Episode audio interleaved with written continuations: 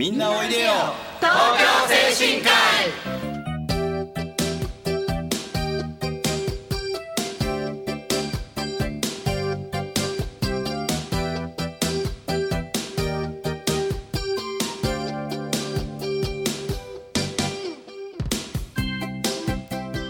この番組はハートフルたなしフローラたなしを運営する社会福祉法人東京精神科医のスタッフが西東京市の高齢者支援活動を多角的にご紹介してまいります。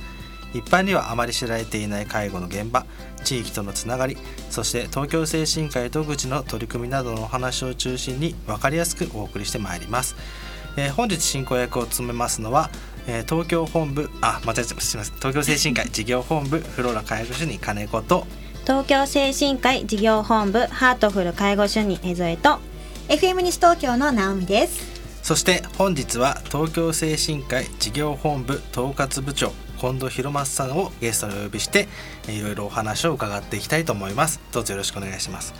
本日は、えーテーマとしまして、えー外国人技能実習生ということでお送りしたいと思います。それではみんなおいでよ東京精神科医スタートです。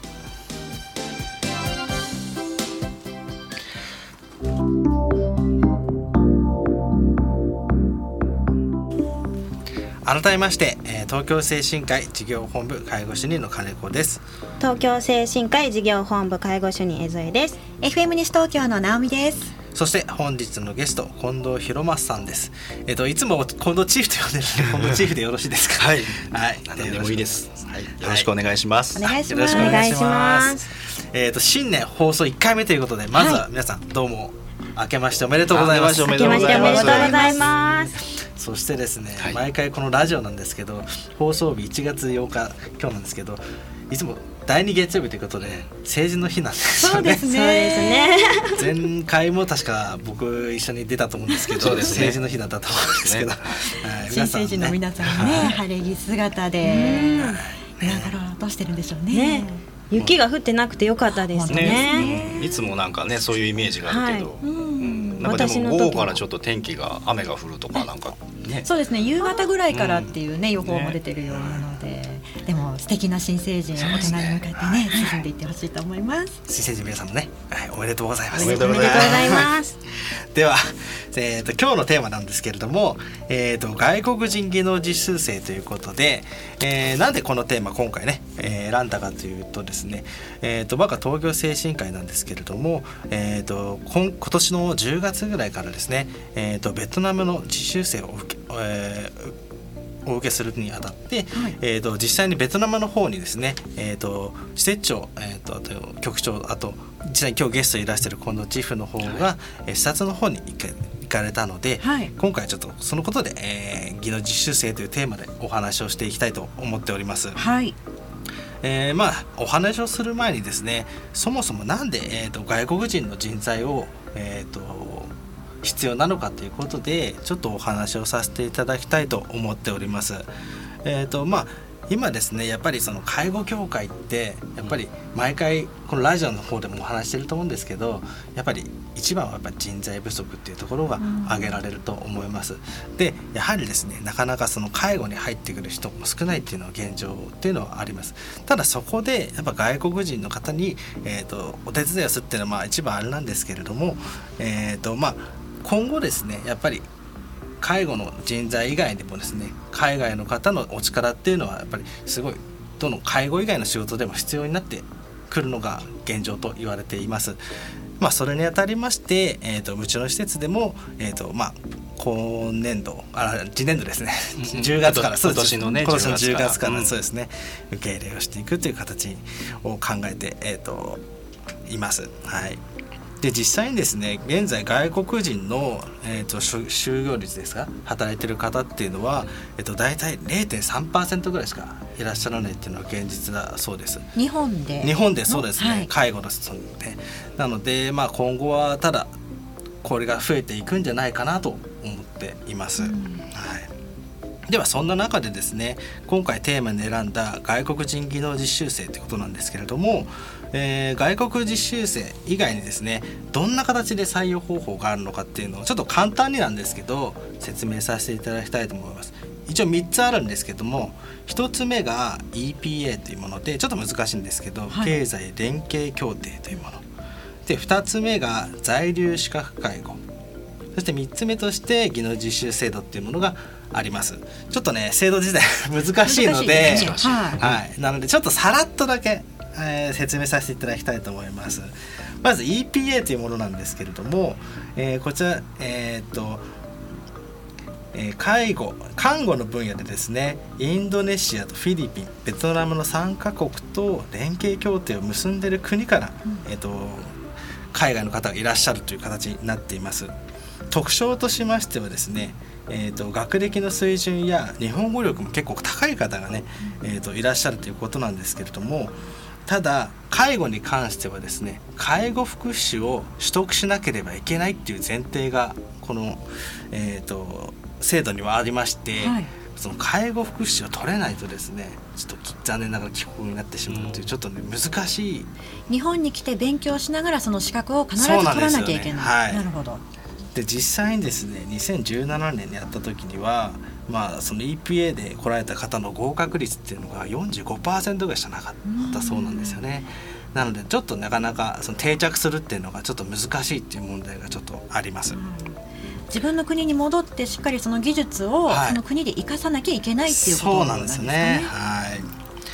まあさらっとなんですけどね、はい。もう一つがですね在留資格介護っていう資格でして、まあ簡単に言いますと,、えー、と日本でですね外国の方がえー学校に通いまして養成校ですね。でそこを通って卒業して介護福祉士の資格を取得できればまあそのなんで長期滞在が可能になるっていうような形の制度になっています。そうですね。日本で働くことができると。はい、ビザを取得して、そうですね。はい、なるほど働くことができる。でちなみに、えー、とこの制度はですね更新制ですので、まあ、その何年かしたらまた更新、まあ、資格とか受ける勉強とかして受ければ、まあ、更新ができるという形になってます。はい。ただこの制度の特徴としてはですねやっぱその学校に学ぶお金だったりなかなかその卒業するっていうのは前提でなんか卒業できないとねこれをまたあの帰国になってしまうっていうことになってしまうので、はいまあ、お金の面であったりねそういったのがちょっと難しいかなっていうのがあります。なるほどはい、で今回、えー実際にやる、えー技能実習制度、まあ、この制度についてなんですけれどもこの制度はですね、えーと日本の高い技術を自国に持ち帰ってもらおうっていうのが目的なんですね。はい。なので、まあ、海外の、えー、と海外送り出しをする国が各国あるんですけれどもその国からですね実際に日本に働きに出てきて、で実際に、えー、と期間があるんですよね。はい。はい、大体3年が一応目安であるんですけどもそこで、えー、と N3N4 ってちょっと難しいですね。あえーと日本語検定っていうのがありまして、はい。その日本語検定に合格することで最長5年まで、えー、と日本で滞在して、えー、と働くことができるっていう制度なんですね。はい、なので、えー、とうちの施設では今回その技能実習制度というものを使って、えー、と実習生をですね、えー、と来てもらうことになりました。はいえーちなみになんですけども技能実習生、えー、とどういった国から来られるかご存知でしょうか？アジアアジア圏の感じですかね。どうなんでしょう？はい、けえー、とその来られる国なんですけれども結局その国っていうのは、えー、と発展途上の国が結構多くてですね、はい。あとはだからアジア圏とかですかね。多い国になってます。例えば、えーベトナムフィリピンインドネシアネパール、はいミャンマー、まあ、そういったような国々の方がねいらっしゃる。15カ国ぐらいはいあるって言われてますね。15カ国。うんそうなんですよであとこの制度はですね介護っていうのが追加されたのが結構近年でして、ええ。2017年のはい。11月から介護っていうのがそこの実習制度に含まれたんですね。数ヶ月前ってことですね。そうですね。だからもう結構ね出来たての制度ではあるんですけれども、はい。まあ、そんな中でですね、えー、と今まで技能実習っていうのは他にですね、えー農業であったりあとは漁業。はい建設業、はい。あとは食品業衣服など、まあそういったのが主な仕事だったんですけどもまあそのさっき言った11月ですね。そこからは介護っていうのがメインになってきております。はい。で実際にですねその語学力っていうのが必要なんですけれども、はい。さっきねおっしゃったなんだっけ日本語検定だっけ？そうですね。日本語能力試験というのがあって、はい N1 から N5 って言って5段階のあの資格になってくるんですけども、はい。N1 があの難しい日本語レベルを習得していて N5 が割と優しめですね単語が分かるっていうところになってくるんですけどもこの技能実習生の方には N4 レベルといったですね基本的な日本語を理解することができる程度までをしっかり取得してもらってからこちらに来ていただく。はいまあそうですよね。はい全く日本語わからないでポンと来てもより大変ですものね。そうですね。コミュニケーションがね、やっぱり介護は、ねはい必要になってくるので、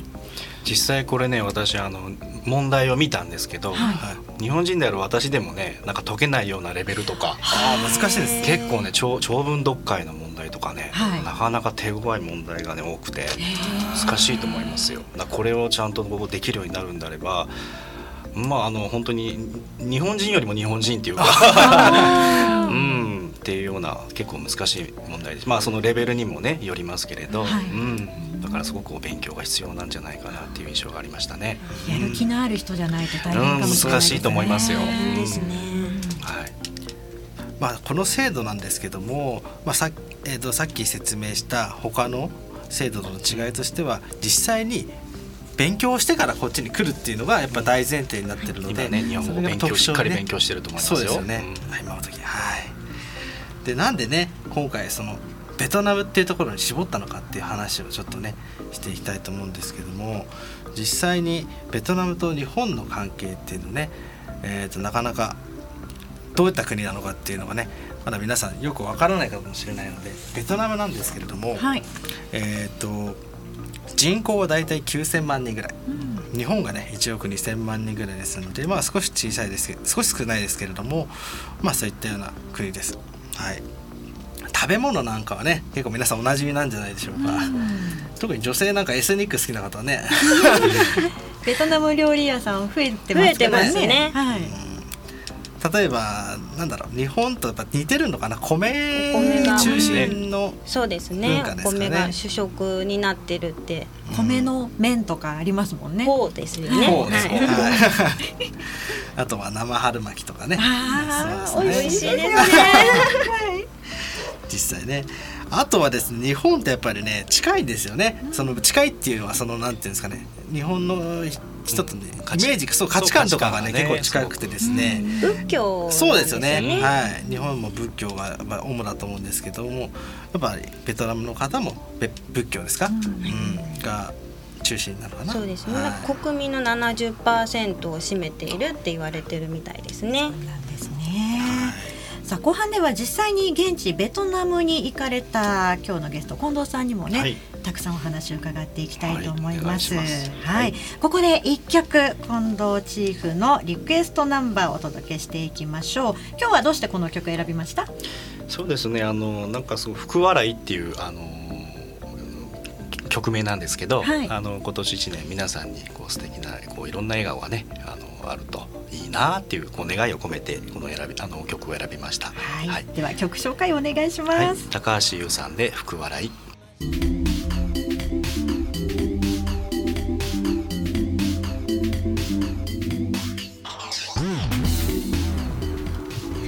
の番組この番組はハートフルたなしフローラたなしを運営する社会福祉法人東京精神科医のスタッフが西東京市の高齢者支援活動を多角的にご紹介してまいります。一般にはあまり知られていない介護の現場地域とのつながりそして東京精神科医独自の取り組みなどをお話を中心に分かりやすくお送りしてまいります。進行役を務めますのは東京精神科医事業本部ハートフル介護主任江添とえー東京精神科医事業本部フローラ介護主任金子とはい、そして FM 西東京の直美です。えー後半も引き続きゲストに東京精神科医事業本部統括部長近藤チーフをお招きしてお話を伺っていきたいと思います。えー後半ではゲストの、えー近藤チーフに実際に視察に視察した現地のベトナムについてお話を伺っていきたいと思いますのでよろしくお願いします。はい、よろしくお願いしよろます。しくお願いします。えー前半の方ではですね、はい外国人技能実習生の、えー受け入れの採用方法について少しお話をしたんですけども、はいえー EPA と技能実習制度ちょっとごっちゃになりやすいと、はい、私もちょっとね、ぐちゃぐちゃになってる部分があったんですけど。はい。少しまたおさらいとしはい。てお話ししたいなと思うのが、EPA というのはあの介護福祉士の資格を取得して日本で働いてもらうというのが目的として主な目的としてあるんですけども、はい。この、えー技能実習制度というのは、えー技術をですね先進国の方で学んで自国に持ち帰って、その技術を普及させていくというのが、えー目的となってはいいますね。少しね分かりづらい部分もあるかもしれないですけれども、主な目的がそういうふうに分かれてるんですね。分かれてますねはい。さあそして、えー東京先進会近藤さんはその技能実習生はい。を探しにええ。ベトナムに行かれたということなんですね。ええ。あの実際にベトナムであの面接を行ってきまして、はい。まあ、結論から言うと今回は、まあ、3名の方を、うん。あの採用決定してきたというところなんですがあの、まあ、女性の方で,、はい。で年はですね20 20 21 21歳22歳と、まあ、あのすごく若い方だったんですけど、ええまああのまあ、看護師資格を持っていて、まあ、あのその医療短期大学ですか、えーまあ、大学もこう高度な教育もきちっとあの受けている、えー方々で、まあ、あのこれからその、えーいわゆるその N4 ですか。日本語、えー能力検定あの試験をねしっかりとこう受けていくというような段階の方々なんですけど、はい。そのまあ面接を実際にしたその印象というか、ええ。というところではあのすごくあの笑顔がチャーミングなこう笑顔がねすごく印象的で。で私をこう見る眼差しというか、はい。すごくこう熱意を感じてあすごく真面目だな勤勉だなってあのなんかすごくこう一生懸命仕事をしたいんだな日本であの一生懸命こう介護を学びたいんだなっていうようないうようなねあの雰囲気がね、えーあってもうすごくこう圧倒されたと。いうような時間になりましたね。はい向こうの方々っていうのは日本でどうどういった思いを抱いてるんですか？あのやっぱりそのベトナムでこう学んできたこう看護のこととかそういったものをなかなかベトナム国内ではこう実践できる、まあ、場所であったりとか、そういったこう機会が少ない中でやはりこう一つはこう日本で働くことがこう一つのステータス、うんでえそういったところできちっとこう仕事をしたいっていうことがあるようですね。はいその自国の方ではそれをあの学べないというのはベトナムの介護事情ってどういう事情があるんですかね？そうですねやっぱり日本とはねまだまだちょっとこう、うん、考え方に違いがあるというかあのベトナムではあの、まあ、自分のその親とか両親を、まあ、家族でこう見るというか、なかなかこう、うん、施設でこう入所するとか、えー入所させるとかそういったこう考え方がまだないみたいで、あのまあ、最後の最後まで家族が見ると。うん、ようなところで、まあ、実際にその施設の数とか、えーそういったハード面でもまだまだこう、まあ、整備しきれてないところもあるんだと思うんですけど、はい、昔の日本みたいなイメージなんそうですね。かそうですね。なのででもまあこれから、あのーまあ、そのベトナム自体がまだこう、えー24歳から例えば54歳の働き盛りのね世代がこうお国民のあね大ね。大部分を占めるぐらいの感じなので日本に比べるとその高齢化っていうところにはこうピンとこないようなまだあの国お国なんかもしれないんですけど、はいでもこれからねやはりそう高齢化社会っていうのも見据えてるとは思うので、まあ、そういったこともね見据えながらまあ 日本で来てこう学んでとか、うん、いうようなこうことも考えてるんじゃないかなと思いましたけど、はい。向こうのやっぱ雰囲気っていうのはやっぱすごい若者が、ね、今若い多い感じ。若い方が多かったですし、まあ、一番最初にびっくりしたのはあのバイクの量ですか？バイクがもう道路上を埋めてでその車運転する車の方々がそこのバイクにこう遠慮ししながら 運転しなきゃいけなかったりもう常にこうクラクションがピピピピピになってたりってあってあのすごく活気がある国だなっていうのと若い方が多いなっていうのと、うん、でこれからなんかすごくこう成長を遂げていくっていう言い方はあれですけどもなんかすごく成長力をがこう期待できる、あの活気ある国だなっていうことをイメージがありましたね。はい、ベトナムの方がすごくこう勤勉で勤明るいうん感じがあるって言ったところが、まあ、今回はねハノイって言って、まあ、そのベトナムでも北の方なんですけど、なんかベトナムでも北と南、はい。まあ、南でいうとそのホーチミンですか、うんそのハノイとホーチミンでもなんかその地域によって国民性に違いがあるみたいで。そう今江添さんが言うようにね勤勉でっていうのは比較的こうハノイ北部の方で、はい。なんか南部の方はねこううんなんかこうじなんていうんですかねあのし誰とでもこう仲良くできるような。かといって北部のこう勤勉なんだけどこう少しシャイというか、うん、そんなこう、うん、地域によってもね。ホーチミンってなんかあの結構観光とかだとそっちの。そうですね。そうん、首都はねハノイだけどね。私もそのベトナムって聞いた時にはホーチミンのがね、はい。なんかこうああ聞いたことあるって感じでしたけど、まあ、先ほどもありましたけど実際にあのフォーとか、はい。はい、生春巻きも食べてきましたけどあんまりに私苦手なんだけどでもやっぱりあのさらっと食べなんかすごく美味しくてはい。施設長なんかすごくねキャーキャーキャーキャーあの 喜んでましたよ。はい。結構ハードなスケジュールだったみたいですけども。そうですね。でもいろんなこう施設とか、まあ、病院とかあ現地のその、うんまあ、あのなんていうんですかその施設とかをね見ることができてやっぱり百聞は一見にしかずじゃないですけど最初にこう耳で来てた聞いてた情報を、まあ、目で見るこ確認することができてやっぱり現地でそういう視察を通してねこう感じることができることはあのたくさんあるなっていうふうには感じましたね。はい。実際に面接でこう3人の方はい。採用が決まってるわけですけれども、外国人技能実習生受け入れることに関して、はい。こう課題だったりとか、準備しておかなきゃいけないことっていうのもあるのかなと思うんですが。やっぱりまあ一般的に言われてるのはやっぱりそのコミュニケーションとかね、なかなかあの実際に来ていただいて、まあ、に今日本語すごく勉強してるんだと思いますけど実際に来てじゃあどこまでできるのかっていうところは心配ですよね。そうですよね、はい。受け入れる側としてもやっぱりそのねぱりその仕事以外でもやっぱり環境に慣れるっていうところがすごいうん。難しいですよね。ね、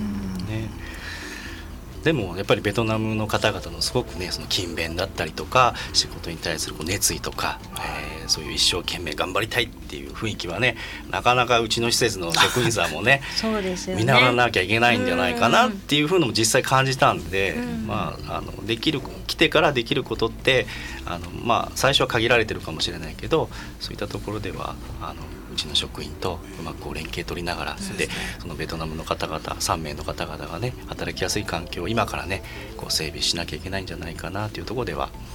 いろいろ考えなきゃいけないですね。はい。でまあ私たち、うん。あすいません。どうぞどうぞどうぞ。私たちもねやっぱりベトナム語は、あの挨拶程度にでも最低限学んでいきたいなっていうところはありますよね。英語じゃないんですものね。そうですね。ベトナム語なんですようんうん。ね。じゃあ近藤チーフこの10月ですか、はい。い、らっしゃる3人について、はい。こう期待したいことっていうのは何ですか？そうですね。やっぱりあの面接で、えー、3人が言ってた、えーことはあのを信用して 信じてるって本人たちも言ったんですけど、はい。はい。そこの熱意をねしっかりと仕事に、えー持ち込むというかその姿勢で取り組んでいただきたいですしその熱意、まあ、その